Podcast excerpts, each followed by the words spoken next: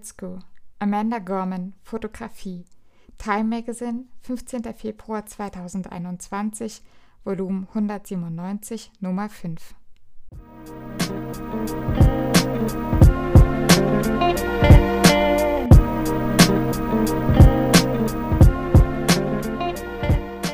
Leonie, woran denkst du, wenn du das Wort Renaissance hörst?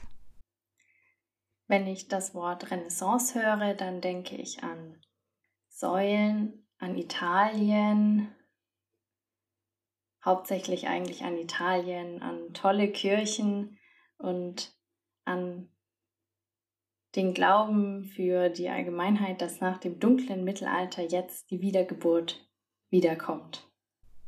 Das ist eine sehr schöne Antwort, aber leider auch eine sehr weiße Antwort. Aber das lassen wir jetzt erstmal so stehen.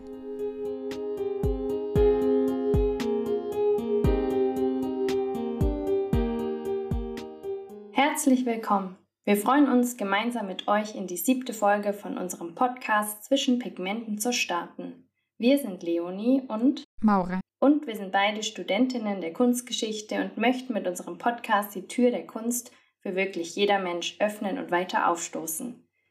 Anhand von ausgewählten Beispielen wollen wir zeigen, wie vielschichtig und heute besonders aktuell Kunstgeschichte ist und welche Bezüge sie bis zur Gegenwart hat. Jeden Monat kommt am 10. Kalendertag eine neue Folge online. Dabei ist eine von uns die Expertin, die andere weiß nur Titel und Künstler. Und damit starten wir in die heutige Folge.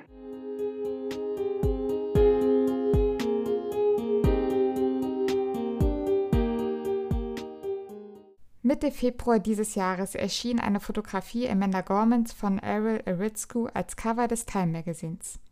Gorman trägt auf dem Cover ein gelbes Kleid und einen Ring mit einem goldenen Vogelkäfig. In einem Artikel dieser Time-Ausgabe schrieb Abraham X. Candy über die Rückkehr der schwarzen Renaissance. In einem weiteren Artikel ging man weiter auf die Fotografie Aritzkos ein und stellte noch eine weitere dar. Auf der zweiten Fotografie trägt sie ein pinkfarbenes Kleid und in der einen Hand einen tatsächlichen Vogelkäfig mit einem Wellensittich darin. Wir werden über die zweite Fotografie reden. Renaissance bedeutet übersetzt Wiedergeburt. Im weißen europäischen Denken meint man mit Renaissance eine Zeit im 14. und 15. Jahrhundert, in der eine Nachahmung der griechischen Antike gelebt wurde. Frauen trugen zu der Zeit Kleider, die oben entweder hochgeschlossen waren oder einen Rundhalsausschnitt hatten, lange Ärmel, am Oberarm gepufft und am Unterarm enger liegend und bis zum Boden verliefen.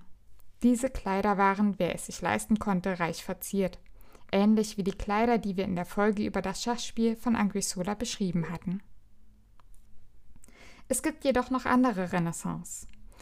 Ibrahim Candy schrieb in seinem Artikel The Black Renaissance is Back davon, dass seit 2015 die dritte schwarze Renaissance Einzug erhält.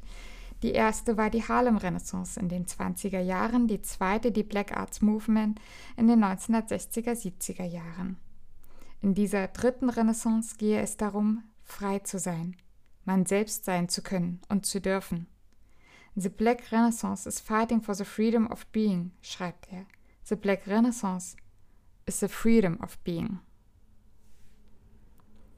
Auf unserem Bild von heute sehen wir eine Frau im Halbprofil. Ihr Kleid ist pinkfarben, hat lange gepuffte Ärmel, ist am Hals rund ausgeschnitten, an der Hüfte figurbetont geschnitten, dann jedoch wieder nach unten hin weiter geöffnet. Den rechten Ärmelbund ziert ein kleiner Diamant. Am rechten Zeigefinger trägt sie einen schmalen Goldring. Sie steht gerade. Ihr Haar ist, wenn ich das richtig erkannt habe, in Twists gedreht und nach oben zu einem großen Dutt geführt, der von einem goldenen Haarreif mit kleinen goldenen Kugeln umarmt wird. Am linken Ohr trägt sie einen ovalen goldfarbenen Ohrring, Ihr Gesicht ist dezent geschminkt mit glossigem rötlichen Lippenstift, ein wenig schwarzer Wimperntusche und oberen Eyeliner und oberen Eyeliner und rötlichem Lidschatten, der bis zu den normal Ach. Ihr Gesicht ist dezent geschminkt mit glossigem rötlichen Lippenstift, ein wenig schwarzer Wimperntusche und oberen Eyeliner und rötlichem Lidschatten, der bis zu den nochmal schwarz nachgezogenen Augenbrauen verläuft. Die Augen schauen den Betrachter an.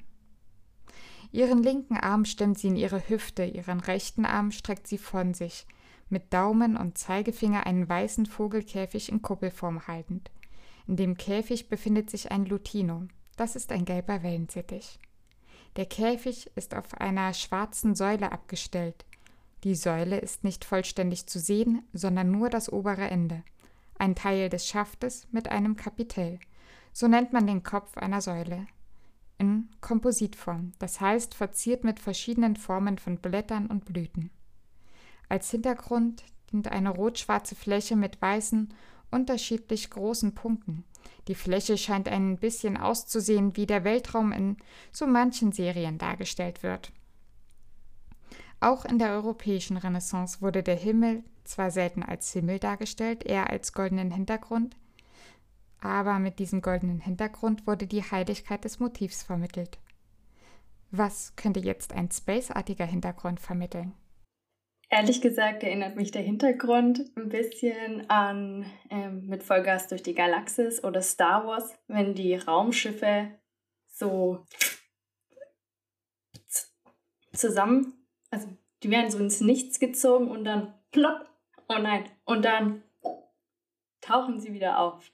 So sieht das aus. Man erkennt direkt hinter der Dame ähm, eine rote plastische Welle, wie eine mögliche Explosion im All in den Filmen immer dargestellt wird, sodass der Fokus direkt auf sie gelenkt wird, auf ihren Kopf und vor allem auch auf ihre Handhaltung mit dem Käfig. Sie sieht ein bisschen aus wie eine Königin des Universums.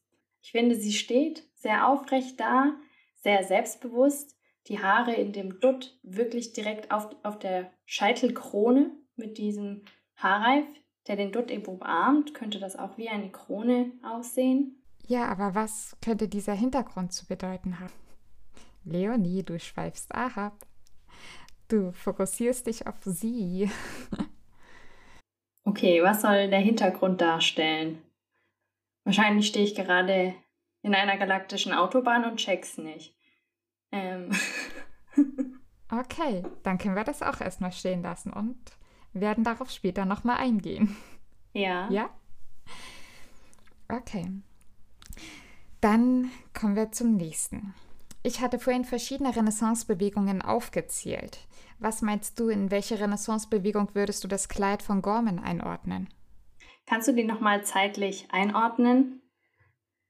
Na, wir hatten zuerst die klassische europäische Renaissance, an die wir offensichtlich zuerst denken, wenn wir das Wort Renaissance hören. Ja. Dann gibt es aber noch diese weiteren Renaissance-Bewegungen, die Harlem-Renaissance der 20er Jahre, die Black Arts Movement in den 1960er, 70er Jahren und jetzt natürlich die dritte Black Renaissance. Ich bin überhaupt kein Modeexperte, aber der Schnitt vom Kleid, so wie du ihn auch im Intro beschrieben hast, wird ja hier aufgegriffen. Der Rundausschnitt, die Puffärmel. Allerdings könnten die Puffärmel, glaube ich, auch in den 20ern sein.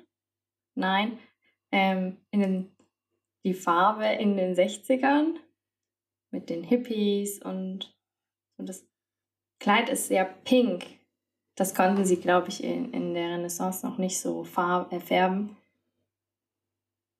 Sonst nimmt es auf jeden Fall Bezug wahrscheinlich auf die ähm, Renaissance in der Kunstgeschichte, beziehungsweise der Renaissance im 15., 14., 15. Jahrhundert. Ja, ich würde dem auch zustimmen, dass es absolut Bezug nimmt auf die sozusagen europäische Renaissance. Ich habe nur festgestellt, dass das äußerst kritisch ist, wenn wir sagen, die Renaissance in der Kunstgeschichte, weil das mal wieder unseren weißen Blick zeigt. Mir ist es beim Formulieren aufgefallen, aber da war der Satz schon da. Also, ja, ich würde dir absolut auch zustimmen, dass es ähm, eher eine Anspielung auf die europäische Renaissance ist, dieses Kleid. Und da wurde ich stutzig. Warum hat Eritzko Gorman in ein sowas von weißes Kostüm gesteckt, auch wenn es eigentlich pink ist? Candy schrieb in seinem ganzen Artikel von Freiheitsbewegungen. Und Iritzko steckt Gorman in dieses durch und durch weiße Kostüm? Übrigens Design von Greta Konstantin, bestehend aus zwei Designern.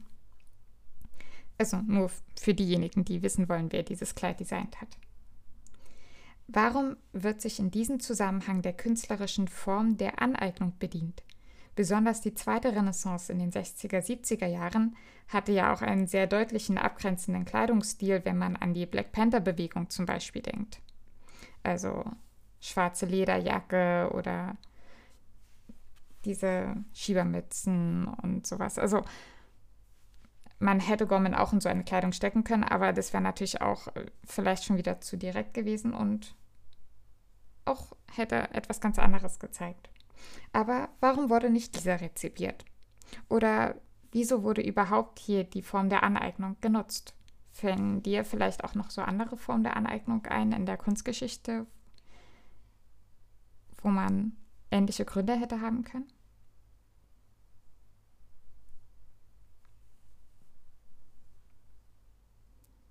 Nicht nur aufgegriffen worden, sondern dass sich bestimmte Künstler an bestimmten anderen Künstlern orientiert haben, also sehr konkret ähm, nicht nur orientiert haben, sondern diese auch ihre Stile angenommen haben, um sich selbst auszudrücken. Mir fällt nur ein Beispiel ein, das wahrscheinlich nicht ganz in die Kategorie reinpasst. Ähm, Cindy Sherman, die hatte so, ähm, ich glaube, eine Reihe, die Centerfolds. Ähm, wo sie großformatige Bilder nachgestellt hat.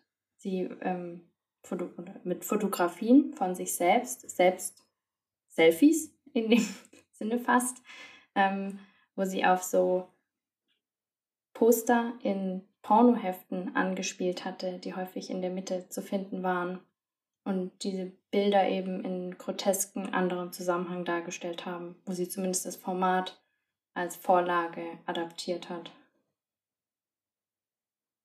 Aber sowas meinst du wahrscheinlich nicht.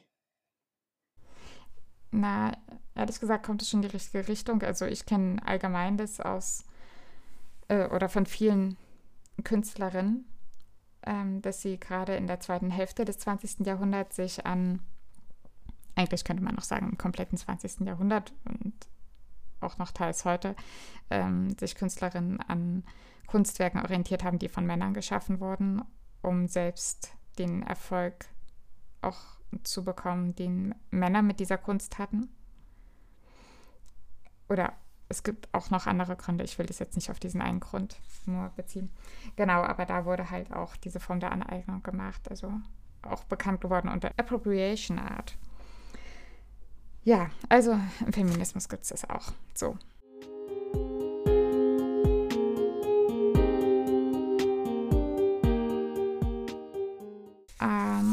Die sind aber natürlich immer noch nicht zu dem Grund gekommen, warum jetzt Iritzko sich an der europäischen Renaissance orientiert hat. Aber dazu komme ich jetzt. Eri Iritzko wurde 1988 geboren und ist äthiopisch-amerikanischer Abstammung. Er hat an der Cooper Union und in Yale studiert. 2017 wurde er vielen bekannt durch Fotografien, mit denen Beyoncé ihre Schwangerschaft bekannt gab.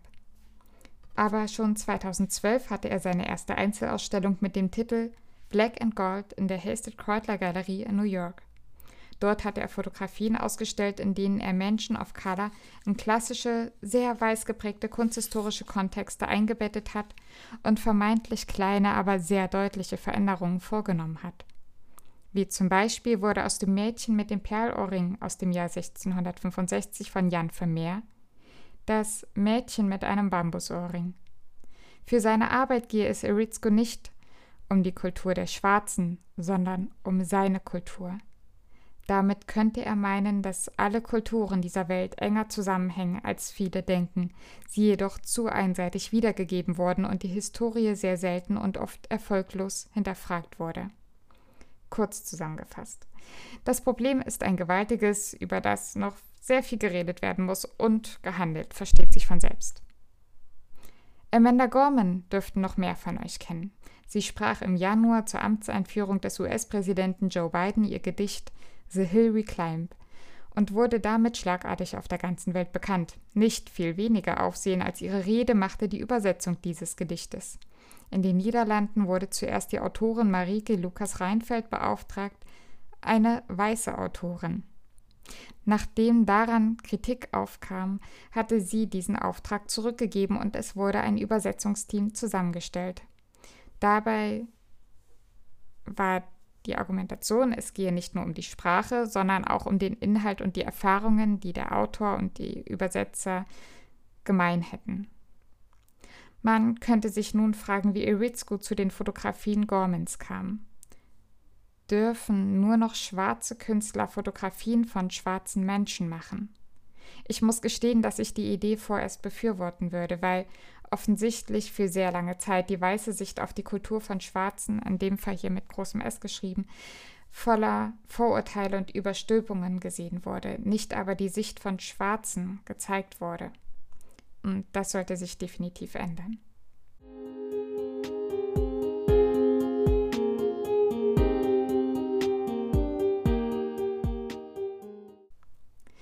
Nun, Leonie, wir kommen zum nächsten Thema. Kennst du das Lied, wenn ich ein Vöglein wär und doch zwei Flügel hätt? Flüg ich zu dir. Ja. Aber ich kann den Text nicht so gut wie du. Aber du kennst das Lied und ich glaube, wir sind uns beide einig, dass das Tier, das mit dem Wort Freiheit assoziiert wird, der Vogel ist. Ja. Oder kennst du noch ein anderes Tier? Nein, ich würde jetzt auch den Vogel nennen. Ja. Es ist total egal, welcher Vogel, oder? Wobei eigentlich. Äh, ja. Wobei aber eigentlich alle Tiere in Freiheit frei sind und Freiheit leben. Ha, sollten sie. sollten sie. Wir Menschen sind ja dazu. Ich weiß nicht, wir, wir machen es ja ständig den Tieren schwer, in Freiheit zu leben. Ja. Ja, Gorman hatte von Oprah Winfrey einen Ring mit einem Vogelkäfig darauf bekommen, den Gorman bei der Amtseinführung trug. Er spielte auf die Biografie von Maya Angelou an, deren erster Teil I Know Why the Caged Bird Sings hieß. In der Renaissance im 14. und 15. Jahrhundert hatten viele verschiedene Vögel unterschiedliche Bedeutungen, aber ein Vogel im Käfig immer dieselben. Entweder war es ein seltenes Exemplar, Singvögel waren ein beliebter Sammelgegenstand, oder der Vogel im Käfig stand für eine gefangene Seele, die noch befreit werden müsse. Beide Bedeutungen schließen sich nicht einander aus. Auch in dieser Fotografie handelt es sich um einen Wellensittich, dessen natürlicher Lebensraum in Australien ist und er nur als Ziervogel in Europa und Nordamerika anzutreffen ist. Ein Ziervogel, der immer gefangen ist, also nie frei ist. Wie ich schon sagte, gehe es in der schwarzen Renaissance um die Freiheit aller Menschen, um das Kämpfen für diese Freiheit. Der Lutino ist aber noch immer gefangen, der Käfig ist geschlossen. Auch wenn das Rechtssystem theoretisch alle Menschen gleich behandeln müsste, sind doch viele Menschen, besonders Menschen of Color, im Alltag noch immer stark benachteiligt, gefangen in den Vorurteilen der Weißen Umso brisanter ist die Farbe des Vogelkäfigs. Weiß. Leonie, sag es nochmal. Der Käfig ist weiß. Der Käfig ist weiß. Und auf einmal werden wir uns vieler Farben bewusst, glaube in diesem Bild.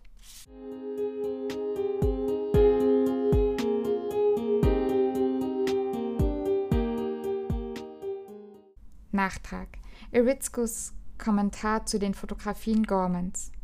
It needed a layer of depth that only poetry can explain.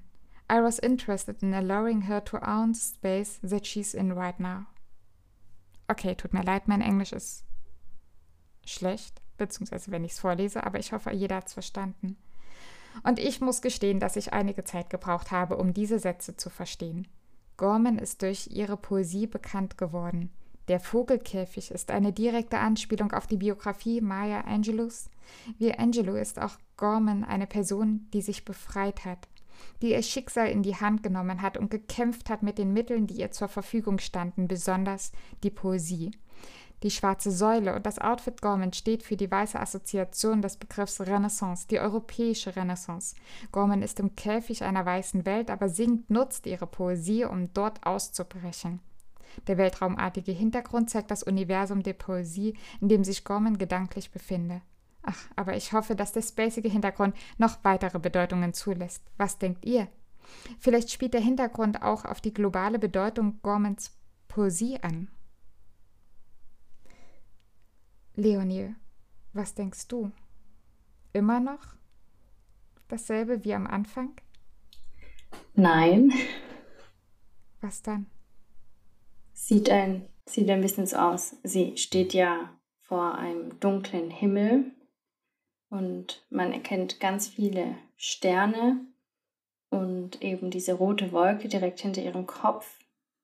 Sieht man vielleicht auch, dass etwas in Gang ist, etwas explodiert. Das muss jetzt weitergehen. Ihre Nachricht muss weiter in die Welt getragen werden und die ganzen Sternchen, die unterschiedlich hell leuchten, stehen für unterschiedliche Menschen, die sich dafür einsetzen, dass Dunkelhäutige besser gesehen werden. Und gleichzeitig sieht dieser Käfig, dieser weiße Käfig mit dem Vogel, der übrigens ziemlich tot aussieht, ähm, der ist so extrem von der, der ist so sehr perfekt positioniert. Ich glaube, dass ein Vogel ähm, im Käfig nicht so ruhig dort sitzt, auch egal. Dieser weiße Käfig wird durch die Säule irgendwie so ähm, in den Vordergrund mittrapiert und ähm, Gorman fasst den Käfig mit zwei Fingern an, so wie man vielleicht eine eklige Ratte hochhebt und hält eigentlich nur den Haken um, wo man den Vogelkäfig aufhängen würde und positioniert ihn so ein bisschen wie, das sind die Schuldigen, die eben den Käfig noch ähm, zulassen und den Vogel noch gefangen halten. Wie kommst du darauf, dass der Vogel tot wäre? Würde er nicht von der Stange fallen, wenn er tot ist? Ja, ich finde, er sieht sehr reingeschoppt aus. Aber das ist ja immer so in Gemälden auch, weil sie ja präsentiert werden sollen. Ja, aber ja. Ja, natürlich wird der zwangsläufig in einer Millisekunde festgehalten, der Wellensittich. Aber der sitzt so perfekt auf der Stange und den sieht man so perfekt von der Seite, ähm, wie man so stilistisch wahrscheinlich einen Wellensittich im Käfig aufmalen würde. Also sehr, wenn es ein Gift gäbe, sähe das so aus. Deswegen.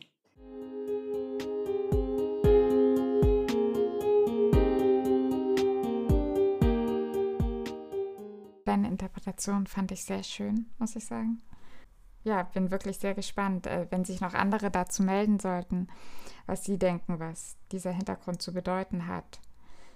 Dann bitte her damit. Ich bin da offen für alles. Und merke dabei so, wie vielseitig auch unsere Assoziationen sind. Und dass das sehr, sehr von unserem kulturellen Hintergrund auch abhängt. Was würdest du noch kurz zu ihr sagen? Ich finde ihre, ihre Handhaltung schon irgendwie ein bisschen. Zu, zu dieser gespitzten mit ja. Zeigefinger und Daumen, wie sie den Käfig hält? Ja. Ja. Ähm, ich denke, dass man damit. Also zum einen, man braucht nicht viel Kraft, einen Käfig zu halten, wenn er sich, also wenn man ihn abstellt. Mhm. Und er steht ja auf dieser Säule. Aber ja, es, äh, jetzt, wo ich gehört habe, was du gesagt hast, macht es durchaus Sinn, dass sie ihn nur mit zwei Fingern hält, um damit so einen gewissen Abstand einzuhalten und zu zeigen, ich will damit eigentlich kaum noch was zu tun haben. Was ja auch der, also was durchaus nachvollziehbar wäre, sozusagen, wenn man das darauf beziehen würde, dass sie zum Beispiel dieser gefangene Vogel wäre, ähm, dass sie zeigt, ich will dieser Vogel nicht mehr sein. Und das gehört zu dieser schwarzen Säule, dieses, dass sie aufhört, dass eine neue sie steht für was Neues damit. Sie, sie will aufstehen und sagen, ihr habt Unrecht getan und wir gehören, das gehört nicht mehr zu uns. So. Und deswegen fand ich auch deine Interpretation dieser roten Wolke sozusagen oder des roten Nebels sehr, sehr schön nochmal, dass es diese Explosion auch bedeutet. Das hatte ich gar nicht so gesehen. Ähm, aber das könnte natürlich durchaus sein. Was sagst du zu ihrer Körperhaltung und ihrer Positionierung? Weil zwangsläufig auch in dem Kleid und durch den Käfig erinnert das ja doch an, an Gemälde aus der Renaissance, an Herrschaftsgemälde. Und das mit der Krone auf dem Kopf, finde ich, je länger ich das angucke, wie selbstbewusst sie dasteht, finde ich doch vom Typus her, dass nicht nur das Kleid ähm, angeeignet wurde. Absolut, nicht nur das Kleid wurde angeeignet, auch der Schmuck, der Haarschmuck und so. Ähm, ja, aber Gorman sieht für mich aus wie eine Frau, die stolz ist und sein darf und kann auf das, was sie getan hat und überhaupt auch auf diesen Menschen, der sie ist. Durch ihre Körperhaltung, durch diese leichte Drehung, durch diesen direkten Blick, der den Betrachter anschaut, von wegen, ich gehöre dazu auch. Und das sagt ja auch dieses Kleid. Es ist mir egal, ob ihr diese Kleider früher getragen habt. Das ist, wir gehören dazu zu dieser Kultur. Ähm, auch wenn wir nicht vertreten waren, aber wir haben schon existiert. ähm, aber uns hat man nicht dargestellt. Aber jetzt sind wir da und wir sagen jetzt, dass wir da sind und zeigen das auch. Und die Haare finde ich deshalb auch so schön, dass sie ihre Haare zu dieser unglaublich edlen Frisur zusammengedreht hat und zeigt, also auch in diesen Twists, in dieser, das ist nun mal eine Frisur, die ursprünglich von äh, Menschen getragen wurde, die halt äh, so unglaublich lockige Haare auch, ja, früher hatten und inzwischen wird die auch von Weißen, wurde sich die angeeignet. Mhm. Mhm.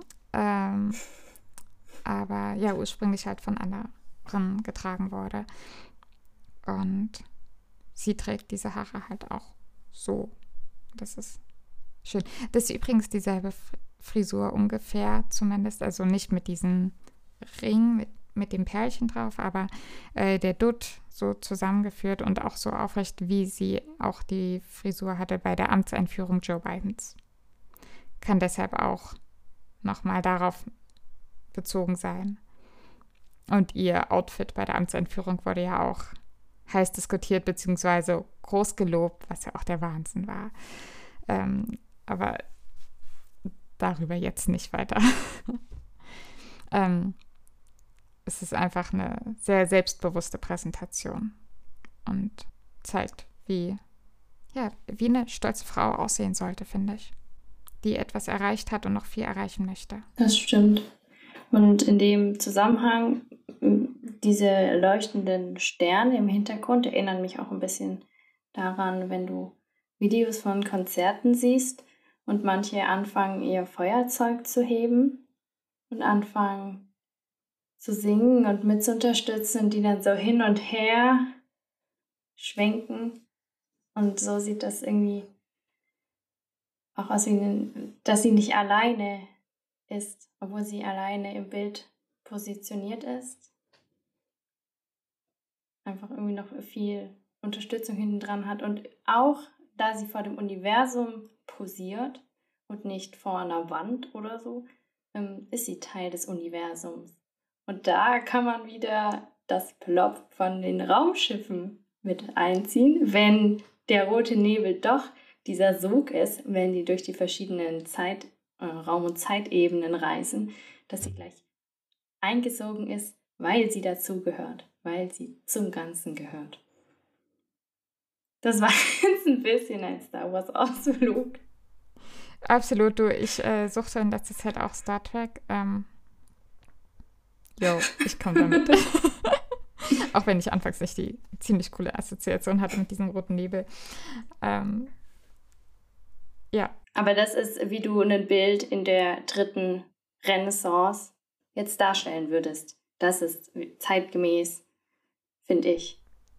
Zeitgemäß und trotzdem kunsthistorisch absolut brisant, weil man sich auf ältere Epochen bezogen hat und auf das Aktuelle. Auf jeden Fall. Und deswegen wollte ich dieses Bild haben, obwohl leider der Künstler keine Frau ist. Und ich habe gesagt, ich will nur noch über Künstlerinnen reden. Nein, aber es war nötig, darüber zu reden. Dieses Bild ist mir aufgefallen und ich wusste, darüber muss ich reden. Oder will ich reden? Ja. Zu Recht. Gut.